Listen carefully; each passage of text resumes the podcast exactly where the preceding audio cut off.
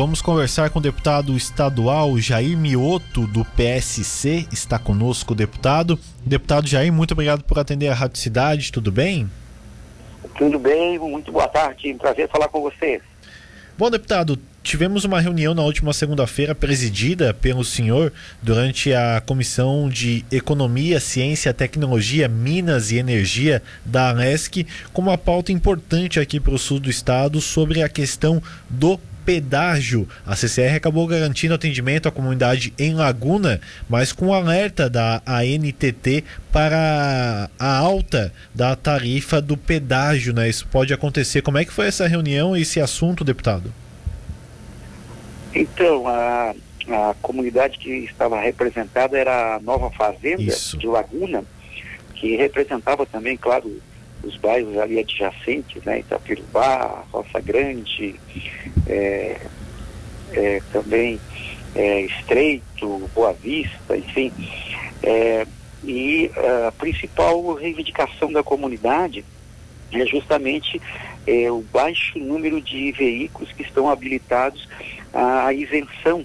Para você ter uma ideia, somente 34 veículos estão habilitados e são, são muitas pessoas que transitam no entorno, não tem uma estrada vicinal, as, a passarela lá do quilômetro 298 não foi feita, é, também a questão da drenagem, uma delas é, não foi bem feita, está dando inclusive alagamento quando chove.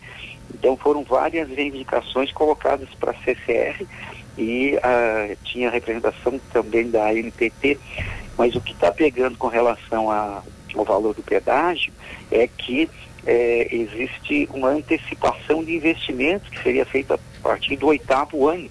Então, dentre todos esses itens que a comunidade está reivindicando, a NTT está avaliando também essa questão de quais os itens que não seriam é, de imediato para ser feitos. Né? Mas não, não foi comunicado nenhum aumento, nada disso, mas ficou para análise. Sim, perfeito. E como vocês, deputados, podem é, ajudar nessa questão os moradores que, como o senhor falou, um, baixo número de moradores que tem a gratuidade no pedágio, a isenção, melhor dizendo, na tarifa é, do pedágio, como esses moradores podem ser ajudados, porque é uma comunidade um pouco grande ali no município de Laguna, né, deputado? Sim, sim.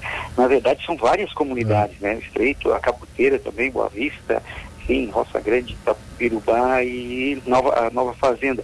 É, a, a, representação da, da concessionária catarinense rodovia, CCR, através da Simone do Breno, se colocar à disposição para fazer esse cadastro, fazer essa avaliação aí com os moradores e ampliar é, esse número de, de isenções. O prefeito Samir estava também, o vereador Eduardo, se não me engano, também estava. Então, uh, ficou para eles conversarem. Uma das principais reivindicações é justamente que a CCR possa uh, ter mais diálogo com os moradores. Estava o seu Antônio Borba representando, trazendo os clamores aí da comunidade. Então, que possa ter mais diálogo, mais acesso com os moradores e que esses, esses equipamentos que ainda não foram entregues, que sejam entregues o mais breve possível. Deputado, é, essa decisão ou uma nova conversa já tem uma data marcada para acontecer? Aconteceria novamente em reunião da, da Comissão de Economia? Como é que ficou agendado isso? Na verdade, ficou para a própria CCR agendar com os moradores, junto com a Prefeitura, Câmara de Vereadores, e oficiarem a Comissão de Economia da Assembleia, as as deliberações, como é que está o andamento das situações. Uma das coisas que foi muito questionada é o prazo, pois a, o pessoal da CCR diz que, havendo o projeto, em seis meses a obra estaria pronta, né? tanto a passarela quanto as drenagens e tal. Mas a questão é, cadê o projeto? Aí eles estão fazendo o anteprojeto e não tem prazo ainda para que o projeto saia, né, por causa da documentação, toda a situação.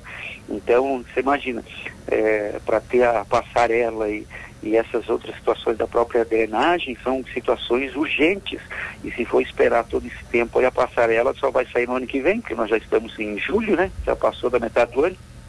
É verdade, já em seis meses já não, não conseguia concluir em 2021, né, deputado? É mais é, uma. Não tem, não tem nem projeto. Verdade. Beleza, quando tiver o projeto, cadê o projeto? Esse projeto depende da CCR ou por CCR. parte da, da prefeitura? CCR. CCR. Sim, então, então tem todo esse trâmite, né? Quem sabe por ser uma, é. uma empresa privada seja um pouco mais rápido, né? Exatamente. Bom, deputado, aproveitar a sua participação conosco aqui para é, falar com o senhor sobre outro assunto, porque o seu partido, o PSC, acabou oficializando um convite para o governador Carlos Moisés da Silva se filiar no partido, né? O senhor estava presente nesse convite? Sim, ontem estivemos com o governador né, levando demandas aí do Estado e situações. É, nós conseguimos, não sei se você acompanhou, conseguimos liberar 12 milhões e 700 mil reais há uns 15 dias atrás para fazer a estrada da Jabuticabeira lá, que vai ligar, aquele acesso que liga Tubarão a Jaguaruna, né? Conseguimos aquele recurso lá com o governo do Estado. Estivemos semana passada aí no, na inauguração do acesso da Jaguaruna ao aeroporto e também alguns incrementos que o governador fez no aeroporto em Jaguaruna, que aliás tem vocação para ser o principal aeroporto do sul do estado. Né? E conversando com o governador, está havendo uma proximidade do nosso presidente, o sempre deputado Narciso Padisotto, oficiou esse convite também ao governador Moisés. Outra pauta interessante também, é, nós estamos trabalhando naquela questão da, da usina Jorge Lacerda, né? Para não haver aquele fechamento com a ENGE, com a Franja, fizemos duas, duas reuniões na comissão também. Verdade. Bom, deputado, mas e o governador acabou acenando positivamente com esse convite. O governador tem outras conversas também com o PP, muita gente fala em MDB também. Como é que ele sinalizou com esse convite do PSC? Olha, eu acho que a situação do, do pleito de 2022 é, é, toda essa situação tem prazos, né? E qualquer decisão agora acho que seria precipitado. Né?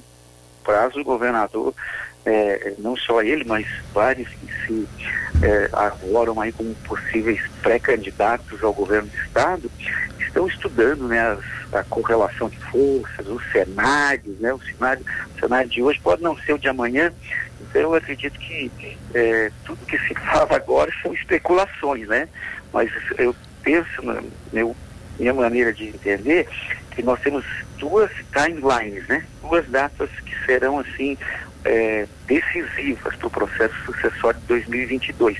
A primeira é agora, quando o Congresso Nacional vai decidir se a legislação é a mesma, né? E o Congresso tem que decidir isso até início de outubro.